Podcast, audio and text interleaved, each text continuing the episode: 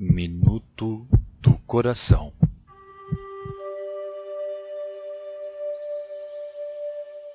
Madre Clélia ensina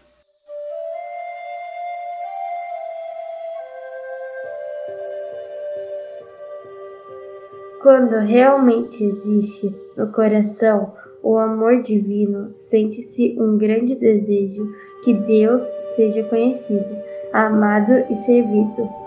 Uma dor profunda pela ofensa feita a esse dom de Deus e uma vontade ardente de reconduzir a Ele os pecadores que o abandonaram.